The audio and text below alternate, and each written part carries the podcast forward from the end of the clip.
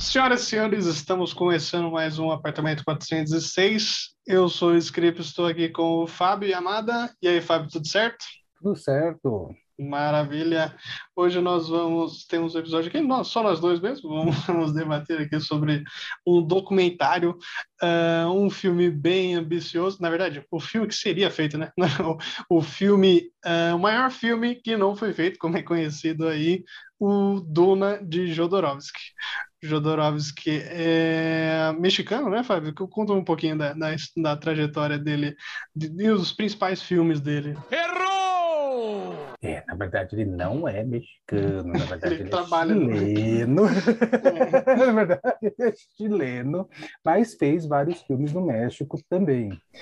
É, mas ele nasceu no Chile, é, fez filmes no México, depois ele foi para a França e depois acabou, né, indo lá para os Estados Unidos, mas eu acho que não deu certo e acabou né, voltando para a França, tal. É, o primeiro filme, assim, ele fez, na verdade, ele, ele fez muitas peças de teatro no Chile, né? Ele montou, fez montagens ousadas de Shakespeare, de, de, de, de, de um monte de, né, é, de autores, e de repente ele resolveu, vou fazer cinema. Né? É, fez alguns curtas-metragens, mas o filme que lançou ele foi um filme que chama Fando Elis, né? Eu, eu tenho que admitir que eu nunca assisti esse filme, mas pelas imagens que eu vejo tal, era uma coisa muito ousada, lógico, de baixo orçamento, e o filme chegou a ser proibido, né, de ser exibição no Chile e tal. É... É, é, essa parte, a parte, desculpa cortar você, essa parte ele conta no documentário que é, ele foi proibido porque ele burlou ali que uma regra que uh, os diretores para fazerem seu primeiro filme teria que ter meio que uma, uma benção assim, do sindicato, os, os, os diretores uh, deveriam aprovar um, cara para fazer uh, o seu primeiro filme. E ele discordava disso, evidentemente, e fez esquivando aí do, do sindicato. É. E aí o segundo filme foi o El Topo, esse filme sim, né, teve um alcance bem maior, né, é, rodou é, vários festivais. esse eu assisti, é, é um faroeste meio bem enlouquecido, assim, violento, cheio de cenas é, marcantes, né.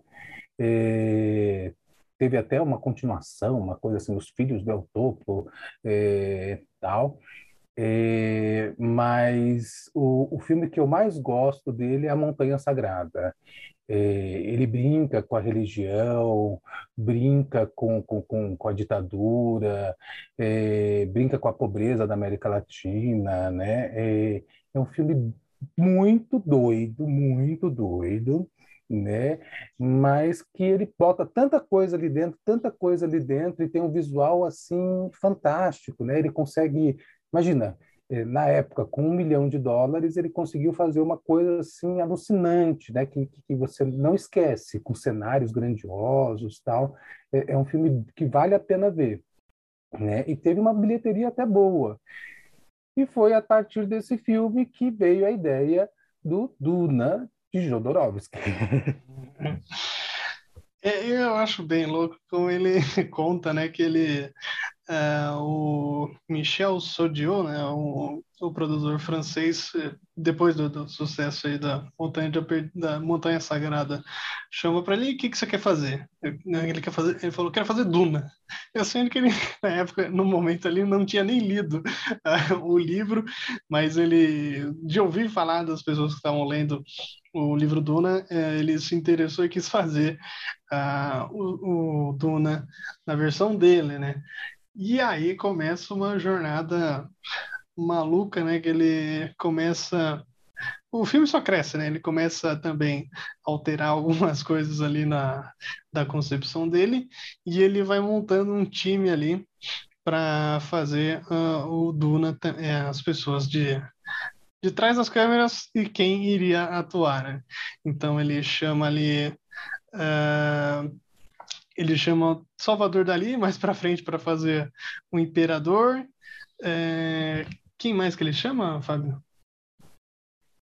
Então, é, ele chama um, um, um grande é, como que eu vou chamar isso, engenheiro de efeitos especiais, diretor de efeitos especiais, que tinha feito 2001, né, uma Odisseia no Espaço, mas o, o é, eu, eu, acho que ele não, não gostou muito das ideias do Jodorowsky, né, e acabou é, partindo para um outro. Ele chamou o Moebius, que era um, é, um artista gráfico, né, que desenhava é... quadrinhos, né? Quadrinhos. eu ia falar gibi. Olha, ia falar gibi. É tema da Mônica. É, e para fazer o storyboard. E assim, e realmente, né, ele fala que, o, que, esse Moebius realmente tinha um traço fantástico e conseguia traduzir as imagens deles de uma maneira é, absurda e era extremamente rápido nessa na, na, na técnica de desenhar, né? É, e assim, é, eu acho que aqui a gente tem que fazer uma divisão eu nem vou falar do, do, dos outros componentes dessa equipe fantástica que ele queria, mas eu acho que a gente tem que fazer uma divisão entre a história realmente, né, do, do filme, do projeto do Jodorowsky e o documentário que foi feito por esse diretor, que aqui eu não lembro o nome agora, mas, é, é, Frank Babbage. Isso. E que são duas coisas, assim, pode parecer igual, né, a, a, em um certo momento, mas, assim, é, a gente está falando do projeto ou a gente está falando do documentário? O projeto realmente é fantástico, mas eu não sei se o documentário que conta a história do projeto é tão bom assim. Né? Então, eu acho que vale a pena a gente falar do projeto e depois voltar para a história do documentário, de como o documentário foi feito, as escolhas desse diretor, né? E, mas voltando ao assunto do projeto, né? E, tinha a trilha sonora que era do, do Pink Floyd. Pink Floyd, Pink Floyd faria os hardcore. Não, não, é o Magma faria parte dos Harkonnen e o Pink Floyd faria, faria de outra uh, de outro planeta ali. Cada planeta teria, teria uma banda. É, é, aí nessa, nessa um, um pouco do que você falou aí sobre projeto e documentário, algumas vezes assim eu fiquei pensando assistindo o documentário, mas será que foi assim mesmo que aconteceu? Porque pode ser, não estou acusando ninguém de nada, é, é, muito fantástico, assim como o Alejandro narra as coisas. Não, eu estava tava num lugar e de repente apareceu o Mick Jagger. Aí eu convidei o Mick Jagger para fazer parte do meu filme. É, umas coisas assim é, foram, foram se encaixando ali, vamos dizer assim, para o pro projeto dele. É, eu, eu, não sei, de repente era assim naquela época, né? As pessoas se encontravam, viviam no mesmo métier, vamos dizer assim, né? E de repente se esbarrava mesmo, né? É, o mundo não era tão grande assim, né? É, é, engraçado isso falar isso, né? Na verdade, não é que o mundo não era tão grande, o mundo não era tão descentralizado, né? É, então existiam as grandes cidades, as grandes metrópoles e era ali que as pessoas se frequentavam. Então eu acho que talvez fosse até possível mesmo. Não acho que seja uma coisa tão inviável assim, né? É, mas, é, independente disso, né, é, eu imagino o Duna, é, assim, qual, por que, que a gente está falando do, desse, né, desse documentário agora, desse projeto? Né? Acabou de lançar o Duna do, do Villeneuve, né, que eu acho que não tem nada a ver com o, o do Jodorowsky, nada, nada, nada a ver. É, eu acredito que é, é muito interessante né, você pegar um livro que permanece, né? A literatura que permanece durante anos e anos e anos e daqui muitos anos ainda de repente vão estar lendo o livro do Frank Herbert, mas com concepções completamente diferentes dependendo da época que vai ser filmado, né? É, essa loucura do Jodorowsky que estava muito mais para um Flash Gordon todo colorido, alucinante. Ele queria ele queria transmitir através da imagem a sensação do LSD, né? E, aí de repente veio o David Lynch faz uma coisa bem mais sóbria, soturna, né? É, quase gótica. E de repente sei lá, 30 anos depois, vem o Villeneuve e faz uma ópera praticamente, né, é, do Duna. E, e, e o, a origem é a mesma, né? É um livro que permanece é, é, é, interessante a gente pensar sobre isso, né? É, é muito legal, na verdade. Eu, eu, eu acho muito legal isso. o que, que, você acha, Felipe? É, bem legal. As interpretações, como, como cada diretor, claro, com a sua história ali, a sua, a, sua bagagem vai, vai ter uma interpretação diferente ali do, do, do, da obra que acabou lendo. Isso é uma coisa da, curiosa, né? Ou seja, é, como é enriquecedor, de certa forma, até a literatura, né? Cada um lê e interpreta de uma forma, vê de uma forma, uh, cria um filme na sua cabeça de uma forma diferente. Uh, e, e é, também, entrando em alguns pontos aí do projeto de Jodorowsky, ele também mudava bastante coisa, né? Do, do que é da obra original, né? Então, a gente nunca vai saber, né? Tem algumas dicas lá que ele fala, né? Mas é, é aí que eu vou entrar na falha do documentário, né? Porque a gente não sabe bem exatamente, né? A gente tem toda aquela a, a, profusão de ideias que o Jodorowsky quer contando. É, ele, ele, é ótimo em se vender, né? É, é, difícil ver um diretor, roteirista que é tão bom em se vender assim, né? Ele é quase um showman. e e, de repente, é, a gente não tem ideia do que está naquele livrinho lá que, o, que aquele diretor é, é belga? Com quem? Drive. Ah, Drive. Uh, deixa eu pegar o nome aqui do rapaz. Lembra do Drive? Não, você assistiu Drive? Lembro, lembro, assisti. Nicholas então, Winding Refn.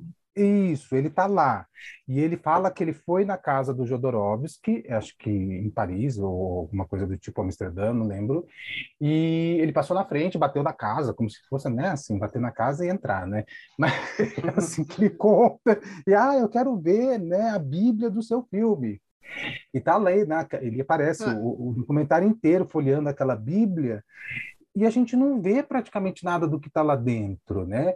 E o, o Nicolas fala que Nicolas é ótimo, íntimo fala, já, né? É que ele foi única, uma das únicas pessoas que conseguiu visualizar o filme do Jodorowsky. Só que a gente não vê isso, né? A gente não tem acesso àquilo quase aos desenhos, é, a não ser por aquele plano de abertura que, que é bonito, lógico, né? Mas eu acho que já foi feito. Mas tudo bem, né? É, tem aquela Bíblia, né? Ele conta, é, é, lembro dessa parte que o, o Nicolas aí, nosso, nosso amigão aí, o diretor, que, que, eles estavam num jantar, né? Que ele conta lá que de repente o, o Jodorowsky mostrando e contando. Então, é, ele deve, hum. deve, ser uma, uma, uma, experiência diferente, é um filme contado. É, mas já puxando, você puxou essa parte aí da Bíblia do, do, do, do, do Jodorowsky, do Donald Jodorowsky. É, tem uma cópia que parece que está com Jodorowsky, tem algumas que se perderam aí pelo mundo e tem uma que foi leiloada esse ano.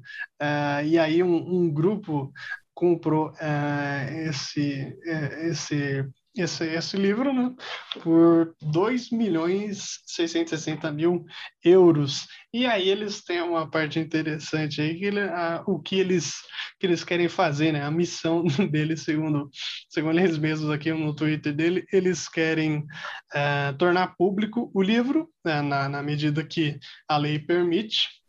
Eles hum. querem produzir uma série limitada em, em animação sobre uh, sobre o livro e vender por cima, essa parte é um pouco mais difícil, e é, apoiar uh, projetos derivados dessa comunidade de Duna. E, e aí, Fábio, o que, que você acha desse pessoal aí? De... Eu, eu acho, assim, eu, eu, eu, eu, não, entendi, eu não, não sei dessa notícia, mas eu não entendi direito se eles compraram a Bíblia físico, papel, ou se compraram os direitos da Bíblia. Eles compraram, pelo que entendi, a parte física, é, mas é, então, é, essa que é uma grande discussão. O pessoal de, de, de advogados, etc., já acha que eles não conseguiriam é, divulgar nada que tem os direitos autorais, mas não sei o que, que eles, é, é, qual a proposta deles, o que, que eles poderiam divulgar. Eles compraram a, a parte física, respondendo a sua pergunta. É, então eu acho que não, não pode, isso não pode não, gente, isso não pode não. É... Isso é errado. Vamos ver aí cenas do, dos próximos capítulos. É, Mas tem uma questão, né? Isso é uma, é, um, é uma bíblia, né? É um, a parte ali, não sei também a, essas questões de direito autoral, como é que funcionam, não sei, não, não me parece ser um... Não, não, mas... Não, Felipe, não, eu escrevo não, um roteiro, pera, pera, pera, eu vou lá na Biblioteca Nacional, cadastro meu roteiro ali. Então, não, me não, parece Bíblia, Bíblia um é igual. não, Bíblia é igual, você cadastra lá, você põe ali, não, não, não pode fazer isso não. É. É, vamos esperar aí, quem sabe eles consigam soltar alguma coisa, produzir alguma coisa nesse sentido. É, dessa hum. parte projeto versus documentário, você quer acrescentar alguma coisa, propor mais alguma um Não, ponto? eu acho que tem, tem várias coisas interessantes, né? Uma das coisas que eu acho mais, assim, é lógico, o Jodorowsky participa né, de muitos dos seus filmes. Ele fazia o personagem principal do, do, do, do, do El Topo.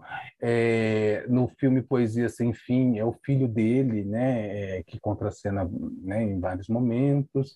É, e ele queria colocar o filho dele de 10 anos de idade para fazer o Paul Astreides.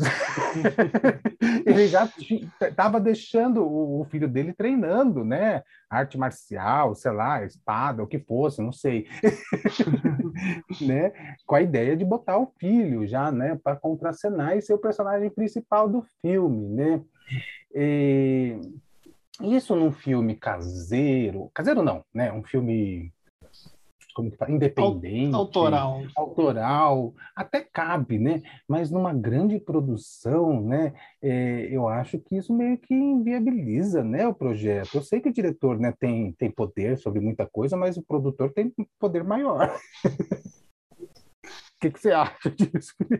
É, aí eu concordo. Claro que dá para escolher a sua equipe, o, o elenco ali está nas mãos do diretor, mas também tem, é, fora essa questão, também parece que ficou um, não, não, acho que não fez tão bem assim para o menino deixar ele treinando ali é, por quase dois anos ali, um, um monte de coisa. Uh, parece que ele não teve tanta escolha, né? Seria ele ali para interpretar o Paul Atreides.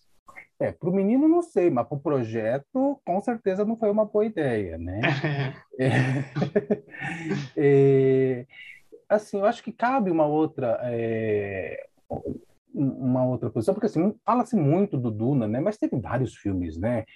De grandes diretores que ficaram só né, no, no projeto, ou alguns algumas filmagens, algumas cenas e nunca foram para frente, frente, né? Tem o filme do Orson Welles que veio, né, aqui para o Brasil com aquela história toda, aquela bagunça e acabou não saindo. Tem o, o, o Napoleão do Stanley Kubrick que, que, também não acabou não indo para frente, né? Então tem vários filmes, né, que estava eh, todo mundo esperando que fosse acontecer, não aconteceram, né? É, eu, por exemplo, é, tenho a, a trilogia, né, que era do Kieslowski, que ele iria fazer, né, que era o Inferno, o Paraíso, é, e acabou é, sendo passada para outros diretores, né? Então assim, é, isso acontece muito, né? É, mas tem essa lenda, essa aura em cima do Duna do Jodorowsky, primeiro porque é um livro de ficção científica é, muito famoso e, e, muito premiado, né? E outra coisa que é aquela ideia, né, do Jodorowsky fazer uma coisa alucinante, né? Eu fico imaginando como seria esse filme visual. Eu, eu acho que seria uma mistura de O Quinto Elemento com aquele filme das cidades. Como é que é aquele filme francês, que o filme mais caro francês de todos os tempos? Você lembra o nome do filme? Da não cidade? Lembro, não. É, mas essa questão dele querer uh, que fosse uma experiência uh, de, de, LSD, né, sem, sem tomar, acho que já hum. é uma coisa. Uh, como é que se pode dizer? É muito ambicioso, né, para você querer uma, uma viagem dessa. E também outro ponto que o documentário não deixa muito claro é a questão da duração, né, que o, o filme vai crescendo, crescendo tanto que eles falavam em 15 horas, 20 horas de filme. Maria. E isso não. não Olha, não... Ia, ia, ser uma viagem de LSD mesmo, porque é, é mais ou menos assim, esse tempo que dura a viagem de LSD. Ou, ou só assim para aguentar também, não, não sabemos como é que, como é que seria é, é, essa parte aí. É, mas também visualmente, vendo uh, as, as artes ali, as, era, era um colorido assim que, sinceramente, em filme espacial assim, eu nunca, nunca via essa, essa hum. parte. Talvez o, o, Flash Gordon ali na, nas partes de figurino, que, que bebeu bastante né, no, no, nos projetos. Sim, então, Flash Gordon, eu acho, o Quinto Elemento, tem aquele filme das, das irmãs do, do Matrix, que é, é a, a Júpiter, né? Como que é? A, a, ascensão de Júpiter, né? Que também tem um visual bem é, diferente, né? É, mas eu não sei, eu acho que isso afasta um pouco as pessoas, né? Porque esses filmes não tiveram uma bilheteria tão grande assim quanto esperado. Apesar que eu também não sei se o Jodorowsky queria tanto uma bilheteria é, grande, né? Os produtores com certeza sim, mas o diretor talvez não quisesse tanto isso. E ele queria sim fazer um projeto né, com uma equipe maravilhosa e que ficasse ali nos anais do, do, do, cinema, né? E também a gente tem que pensar que até aquela época, né, é, é, lógico, agora falar de ficção científica é muito fácil, mas naquela época não tinha tantos filmes assim, né? Eram pouquíssimos filmes que tinham sido lançados e geralmente era aquele tipo filme filme B, né? Que não, não tinha um grande valor, né? Então era um projeto muito arriscado e lógico depois de Guerra nas Estrelas, é, depois de, de, de ET, depois de, tudo ficou muito mais fácil, né? Investir nesse nesse nesse caminho, né? Mas até aquela época não era tão simples assim, não. Sim, é, talvez o que veio antes e que foi uh, se, se, destacou bastante nessa parte de ficção científica, mas também é outro tipo de filme, é o 2001, né, que veio em 68 ali, e que uh, se destaca mesmo, uh, talvez até na, na, crítica mais do que no, na, nas bilheterias, vamos dizer assim. É, e aí o Star Wars eh, destaca, né, em 77 ali, mas também acho que tem uma coisa, né, que é, são as... Uh, o pessoal vê que dá certo, e aí todo mundo quer, todo mundo não, né? os produtores começam a arriscar um monte de coisa e sai um monte de, de groselha também na, na, em ficção científica que é, ficam, não, não acertam em, em lugar nenhum, né? Fica só um framboesa de ouro, vamos dizer assim. então, é, é o Jodorowsky, parte da crítica, de críticos, né, acham que Guerra nas Estrelas só surgiu por influência do projeto do, do Jodorowsky, né? Apesar que foram tão poucos anos de diferença de pré-produção de um para o outro, né, que eu acho difícil, né, é, é, que, né, um tenha surgido só por causa do outro, né? Eu acho que o George Lucas já estava preparando isso há mais tempo para lançar em 77. E o Jodorowsky estava fazendo essa, essa pré-produção em 73, né? Então, assim, eu acho que não tem nada a ver. O que, que você acha, Felipe? É, o, o, foi em 73 mesmo que ele estava. Não, 73 ele lançou é, Montanha, né? É, 73 ali. e o Jornal das Estrelas. Guerra nas Estrelas é 77. Eu acho que não tem tanta relação mesmo, acho que às vezes acontecem coisas assim que a gente vê filmes até lançados no mesmo ano, assim, que são bem parecidos e, e de, vem de, de, de, partes diferentes do mundo, é, acho que acontece é, de, dessas coincidências, né? E o, o, Star Wars, ele bebe de, de tantos lugares, assim, que é, é difícil você dizer que é só por, por um tal projeto que foi possível uh, aconteceu Star Wars. Ele bebe de tanta coisa ali, de. Uh, como é que chama? Aquele Valerian. Valerian e. Isso, esse é filme que eu queria falar.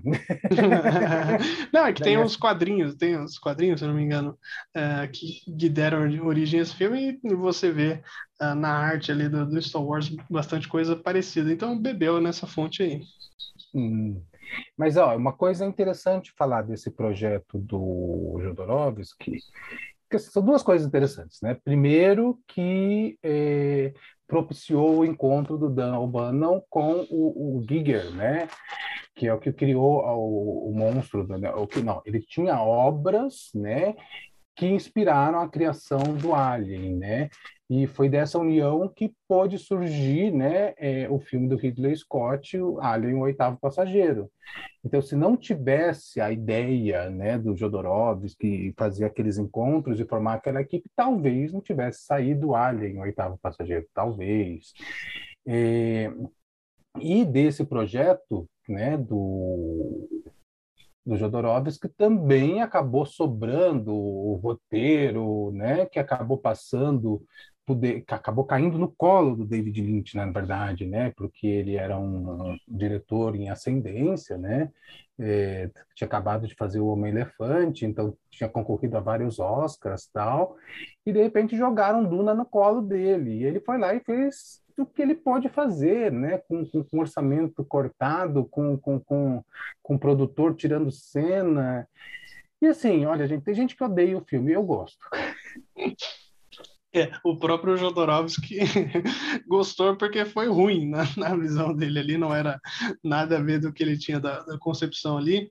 É, e, e, acabou caindo no colo mesmo do, do, do, do David Lynch. E é claro que é uma, uma, outra, outra época, mas uma coisa que também fico pensando se em outros tempos talvez Uh, hoje, por exemplo, talvez o Duna do Jodorowsky teria alguma outra forma de ser feito ali, não através dos estúdios, vendo esse pessoal aí que gastou uma, um bolão para comprar a Bíblia do, do, do Duna de Jodorowsky, talvez seria possível hoje em dia aí ser feito o, o Duna dele. É. E, uma coisa interessante também que eu acho que a gente tem que falar, né? O quão doido era esse Jodorowsky. Porque ele nem sequer tinha lido o livro e falou que queria filmar Duna. Da onde, assim, né? A gente vamos pensar, né? É assim, você é um diretor, você vai ter ganhar uma bolada para produzir um filme e você resolve fazer um filme sobre um livro que você nunca leu. É, eu não sei, é um misto de displicência com ousadia, eu não sei, eu não sei explicar isso. O que, que você acha? É, é, doido, é doido mesmo, né, cara? O cara não ter lido na época, só de ouvir falar, talvez, da, do pessoal, da forma apaixonada que o pessoal gostou do livro, não, quero fazer mesmo.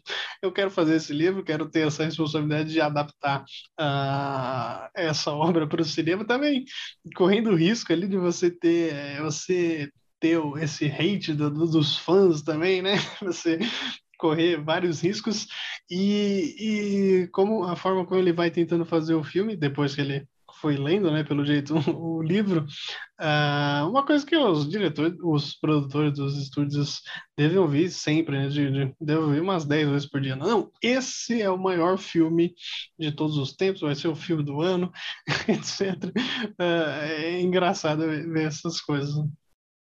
Então. É, eu fico imaginando, né, da, como é que surge isso na cabeça de uma pessoa.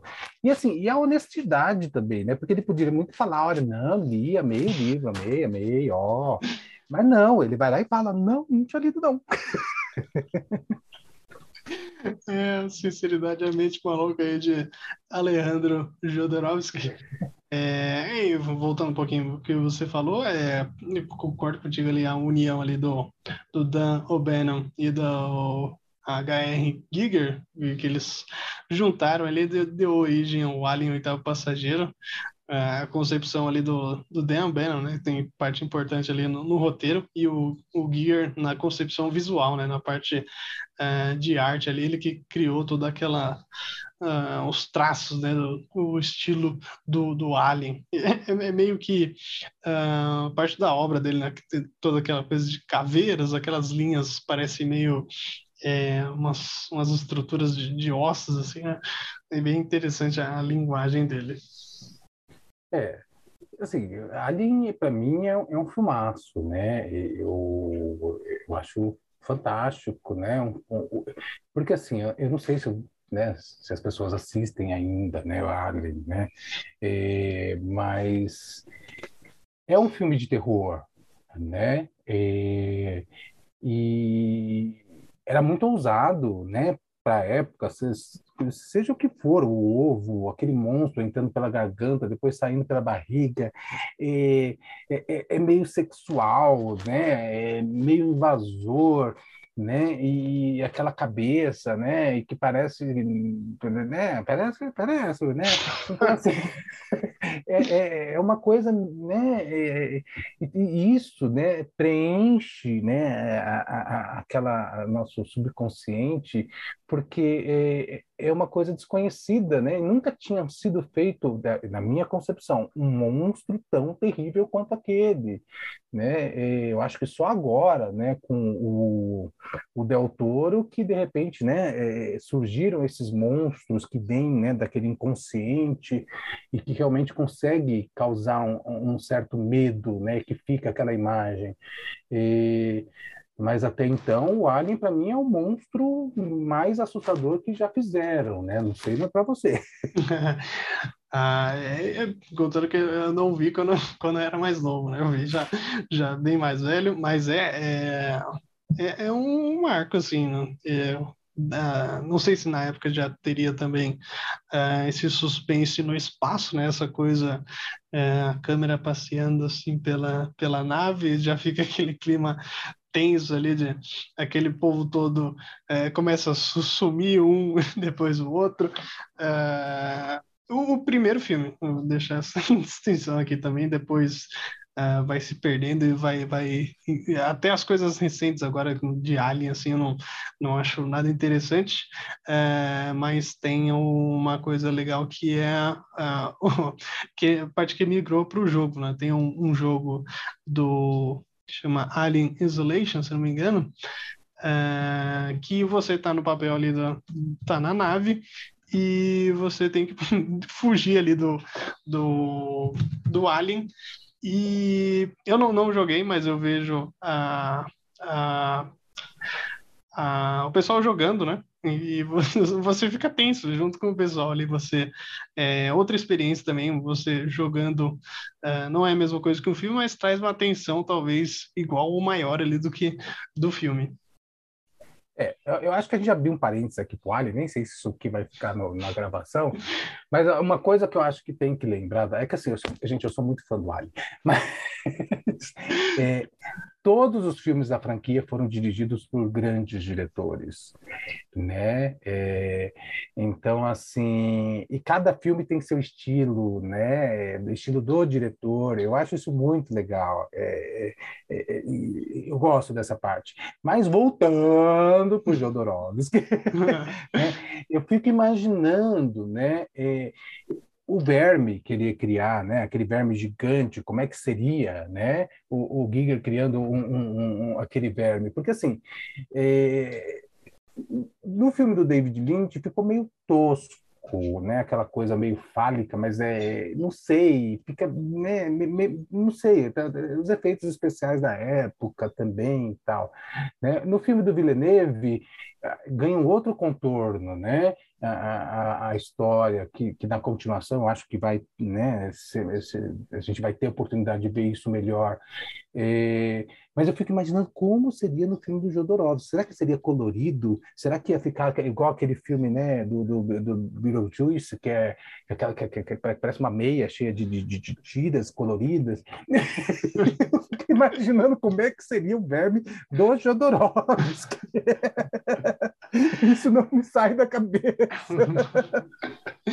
é, a, a, o verme ali do David Lynch, né? Fica, acho que das limitações, devido às limitações da época, ele fica bem. É, parece meio, sei lá, Castelo Latimbum, assim, ainda não fica tão legal, né? Uh, e aí você vê também, como a gente estava falando da diferença das, das visões, né? Como é que fica o do. do David oh, Villeneuve. Vila Nova para os mais chegados, aí a versão brasileirada do sobrenome dele ali. É, mas eu acho que ficou mais, o do Villeneuve ficou mais é, grandioso, ficou mais monstruoso que a do David Lynch e também não, não sei como é que seria a versão do, do Jodorowsky. É, uma coisa que eu ouvi em um podcast e faz sentido aqui, me parece que o, o Duna do, do Lynch é, ele não, não, não tem medo de ser mais. É, brega, vamos dizer assim, né? O Pilotando ali a, a, o verme, tem umas, umas coisas ali bem curiosas e talvez o, o Vila Nova aí não, não teria, ele que, quer ser mais classudo, vamos dizer assim. Sim, é uma ópera, né? O, o Duna do Villeneuve é uma ópera, né? E, e é bonito de ver, independente de qualquer coisa, né? Eu acho que tem, tem, tem os seus créditos e pronto, né? Não daria para fazer uma coisa super colorida agora, não dá, gente. É tanto que houve a Valéria e as cidades Ai, não lembro o nome do filme, gente. É, aquilo, aquilo colorido, aquilo é, é, é, é, brilhante, né? A cena inicial, a sequência inicial desse filme, gente, é, é fantástica, né? Na praia, é, com aquele mundo, naquele globo de, de, de, de, água, de vidro. É muito bonito de ver, mas é, não sei se não te comove ou, ou, ou não está mais né, no nosso universo. Então foi um fracasso de bilheteria total, o filme mais caro da França de todos os tempos, um fracasso de bilheteria, né? E, então, assim, né, eu fico pensando, né, o quão deslocado você pode se tornar se você não souber para quem, para que público você está fazendo o seu filme.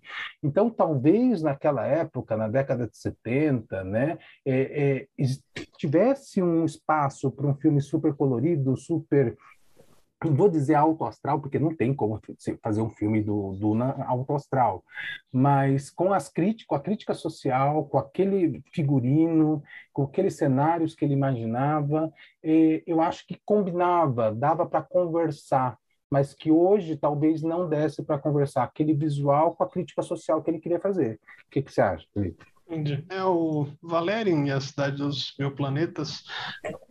Não sei se é a parte visual que uh, incomoda o pessoal. Eu confesso que eu tentei ver uma vez e não consegui até o fim. Alguma coisa ali não, não, não, não me prendeu e acabei largando mão ali. É, mas acho que sim, concordo com você com o Duna agora do, do Villeneuve. Ele faz mais sentido, assim, visualmente, com, com o período que a gente está tá vivendo. Acho que é, tem uns modismos, vamos dizer assim, que é, faz sentido estar tá ali no tá ali no, no, no Duna e, e, o pessoal curtiu e aprovou. Uh, o do, do Lynch tem, tem bem cara de, de anos 80, tem muito, para mim, tem muito cara de filme inglês de, desse período aí. É, uma coisa que sempre é, quando assim, eu, eu, eu, faço essas relações que acho que talvez seja só na minha cabeça mesmo que, que, que, essas relações acontecem né? Mas toda vez que eu penso no, no Duna do Jodorowsky eu penso no Rock Horror Picture Show né? É, eu, eu, eu, penso naquele visual né? Daquele daquele ET que é um, uma drag queen que na verdade é um transexual, que, né? Então é aquela coisa meio louca que não combina, mas que que é divertido, né? É, então tá, eu fico imaginando que seria uma mistura em Rock Horror Picture Show com Flash Gordon. eu fico imaginando que seria assim, uma coisa meio do tipo, né? É lógico que, né, não sei, não tenho como saber como seria, né? Acho que nem o próprio Jodorowsky sabe como seria, mas É, não, talvez nunca saberemos. Esse dono aí, ele me faz lembrar uh, o, aquele documentário O Apocalipse do Cineasta, do, sobre a produção do Apocalipse Final. não sei, me, me parece ali um pouco uh, as histórias são um pouco parecidas, eu acho. É, a diferença é que um foi feito, claro, apesar dos pesares ali de um milhão de, de, de, problemas e questões ali, é, e, o, e o Duna do, do Jodorowsky acabou, acabou não, não rolando. É, não sei se você vê essa relação também, Fábio. Hum, não, não vejo muito, porque o personagem, lógico, da história do, do, do, do Apocalipse Sinal é enlouquecido, né? Mas o filme é, é um filme, não vou dizer que é um filme sério, né? Mas é tinha tantas outras coisas envolvidas no calor do momento, né? E, e a equipe estava lá, né? Já estava lá, né? Já estava filmando. eu tenho a impressão, né, de que eh, o filme do Jodorowsky queimou muito antes da largada e que ele continuou sonhando que ia fazer o filme, mesmo, sabe, mesmo todo mundo sabendo que nunca ia rolar, né? É, é igual os meus roteiros, né? Eu faço meus roteiros lá e fica ali na gaveta, né? é, é. O, não, que eu, que, que eu vejo assim que essas semelhanças, talvez eu vejo como uh, os erros do pessoal que foi na frente, errou e coisa assim para não se repetir. Então, talvez no, no, no Jodorowsky na, perceber ali os sinais, não, não extrapolar uh, o filme tanto assim do que, que deveria ser, ou talvez ali adaptar. Vai dar 15, 20 horas pessoal, então vamos tentar fazer uma série. Talvez seja mais fácil de vender. Do, do na Apocalipse. na época não tinha é, tanta série é assim. É verdade. É, não, sim, mas. Ou talvez você dividir o filme. Você dividir o filme em algumas partes. A parte lá do o filme do do, do Coppola, sobre o, o filme do Coppola, talvez ali é, fazer um cursinho ali de, de gestão de projetos, de, de, entender um pouco da, da, da situação do, do, do, pessoal, saber momentos de, de parar um pouco e dar uns passos atrás e resolver alguns problemas. Uh, mas mesmo assim, é, também me, me, esse, pelo menos o final do documentário me dá um pouco de, de, de inspiração, assim, talvez. Uh, as coisas que o Jodorowsky fala no final de ah, mesmo que as coisas deram tudo errado, ele meio que incentiva o pessoal que está assistindo a produzir suas coisas, a, uh, ir lá e tentar, pelo menos tentar. É, esse Duna dele, você não pode acusar dele de não ter tentado, ele tentou de várias formas. Que me lembra também aquele filme brasileiro, acho que é os filmes que não foram produzidos. Então, todo mundo que tem roteiro aí que nunca saiu da, da gaveta se sente representado nesse filme. Sim, concordo, Trivi, porque assim, é, o Jodorowsky ele conseguia fazer os filmes dele impactar a, a, né, o público e, com pouco dinheiro, né? A gente tem que ter dar esse mérito para ele, né? É, tá até em Poesia Sem Fim, que foi um dos últimos né, longa-metragens que ele fez, tal. É, ele consegue ter umas ideias, né? E, e, e, contornar a falta de grana, né? Tem uma cena no barco em que está saindo do porto e que ele coloca um, umas fotos como se fosse é, as pessoas e é, é, é, muito legal como ele consegue fazer uma gambiarra e, e, a gente sabe que é uma gambiarra porque não tem né, dinheiro para fazer o que talvez precisasse ser feito, e, mas fica bonito, fica poético, né? É, então, assim, e, isso é muito legal, né? Porque, assim, é, às vezes é fácil fazer uma coisa bonita com muito dinheiro, né? Mas fazer uma coisa bonita que te emocione, é, e que mesmo que fique com uma cara, né, de que, né, é, não tá tão assim, né? Mas que consegue dar, passar aquela ideia, a mensagem, a sensação para o espectador, para o público, isso é, é, é, fantástico, né, ao meu ver. Sim, sim. É... É, como eu falei, não sei, me dá uma vontadezinha de, de, produzir alguma coisa, de voltar a estar tá num set e tentar fazer alguma coisa. Faz tempo que não, não, não, não faço isso aí. Claro que eu sei que é bem difícil, a, a gente tem um monte de dificuldade para tentar produzir, mas vale a pena. Eu é aquele o que eu comentei aquele é curta, né? O filmes que eu não fiz, não sei se você lembra desse é, do sim, sim. do Peraí que eu não estou pegando o nome do diretor aqui. Guilherme Gilberto Scarpa, que ele faz ali um filme muito bom sobre todos os, os filmes que ele queria produzir, mas não acabou não, não conseguindo. É, é legal isso, né? Assim, é, é interessante, né? Porque é, você vê que às vezes mesmo grandes diretores com histórico, com, né, às vezes mesmo esses não consegue né, fazer exatamente aquilo que ele tinha em mente, né? É, então, né, é, quanto sapo tem que engolir, né? Quanta coisa tem que passar para de repente um dia, quem sabe, você conseguir fazer um filme do jeito que você queria, né? E de repente o Jodorowsky vai lá com pouca grana, fala: foda-se, eu vou fazer o do Elis, né? E eu vou passar no Festival X. Aí depois ele vai lá e faz o El Topo, né? É, não dá para dizer que ele foi limitado, né? Por um produtor, não, ele, ele escapou, ele fugiu desse, ele contornou, né? É, é, é todos esses né, é, obstáculos que poderia ter de produção e conseguiu fazer o, o que ele queria, né? Conseguiu produzir uma coisa e, e foi sucesso. Não tem como falar que não foi, né?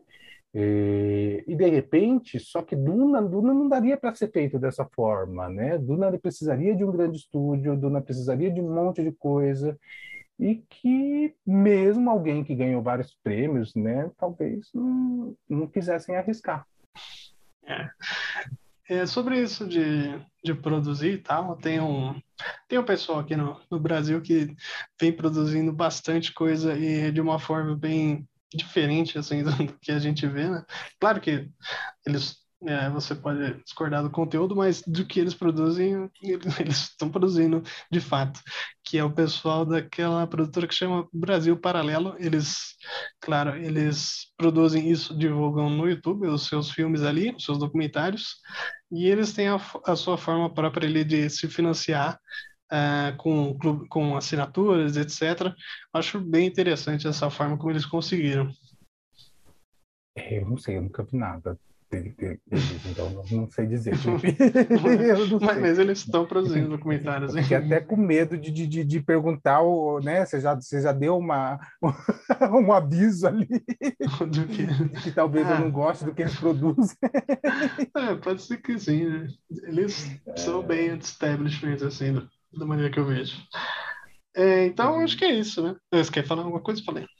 Ah, não, eu acho que assim é, é, é interessante, né? Assim, a gente falou, falou, falou e, e, e, não falou sobre o documentário em si, né? A gente falou sobre o Jodorowsky, que eu acho que é um ícone, é, é um cineasta latino-americano que conseguiu ganhar o seu espaço no mundo, né? É, que teve seu momento, que continua produzindo, que produziu filmes que, que são é, relevantes, né? E, mas e o documentário? O que, que você acha? Você acha que é um filme bom ou não? O documentário em si, é. eu acho que é um bom documentário. Ah, já vou dar a minha nota que é bom que você levantou aí. É, dou quatro chaves para esse documentário. Acho um bom documentário para, como, como eu disse, já entra naquilo do por trás da câmera, das câmeras ali, talvez erros a, a se evitar, uh, mas também eu fico uma crítica aqui que eu acho que faltou um, talvez mais contrapontos ali, mais pessoas para talvez trazerem um outro lado de que, olha, talvez isso não foi bem assim, talvez não, não aconteceu por isso, por isso, por isso. E você, Fábio? Concordo plenamente com o que você acabou de dizer. Porque assim, a gente vê né, a ideia, olha como era lindo meu filme, olha como era maravilhoso, olha como todo mundo queria participar da minha equipe, olha como ia, ia ser um sucesso grandioso, ia ser um filme que né, é, ia marcar a época, mas e o outro lado do porquê não foi feito?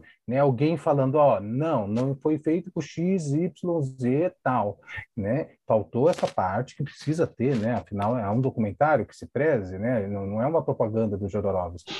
É, é, mas eu acho que o diretor ficou tão fascinado com o, o, o, o Jodorowsky em si que acabou não sendo tanto um filme sobre o Duna. Sim, é, é, é, um filme sobre o Duna, mas acaba sendo mais um filme sobre o Jodorowsky, na minha opinião. né? É, e, e, e, a falta né, de mostrar realmente é, como seria o filme, né? Porque é, é como se falasse, olha, meu bolo é muito gostoso, meu bolo vai vender bastante, meu bolo vai entrar para receita não sei do que, né? Vai aparecer no, nos melhores restaurantes, mas tá, do que, que é o bolo, como é a receita, que gosto que tem, né? É, então faltou essa parte, né? Então se você quer fazer um filme, né, sobre isso exatamente, faltou o recheio.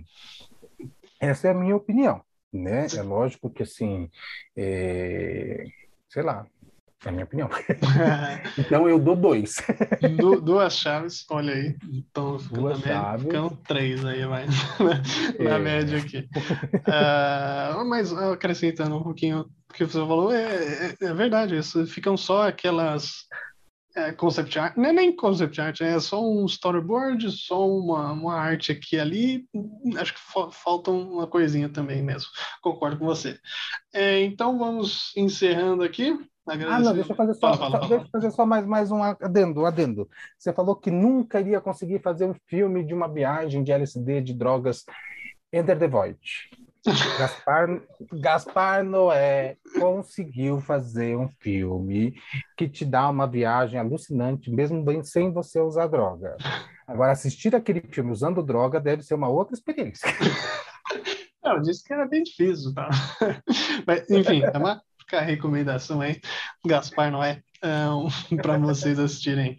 Uh, agradecer a você que ouviu a gente até aqui, você está ouvindo a gente falar groselha aqui, não, não, deve ser fácil não, mas uh, segue a gente aí onde você está ouvindo a gente, no, no Spotify, no Deezer, Google Podcast ou até no Anchor. Segue a gente também nas redes sociais lá, estamos lá, Apartamento 4, Portal, AP406, desculpa, arroba portal P406 e no nosso blog lá também temos uh, mais centralizado lá as críticas e mais coisas, o apartamento406.blogspot.com. E é isso aí. Falou! Falou!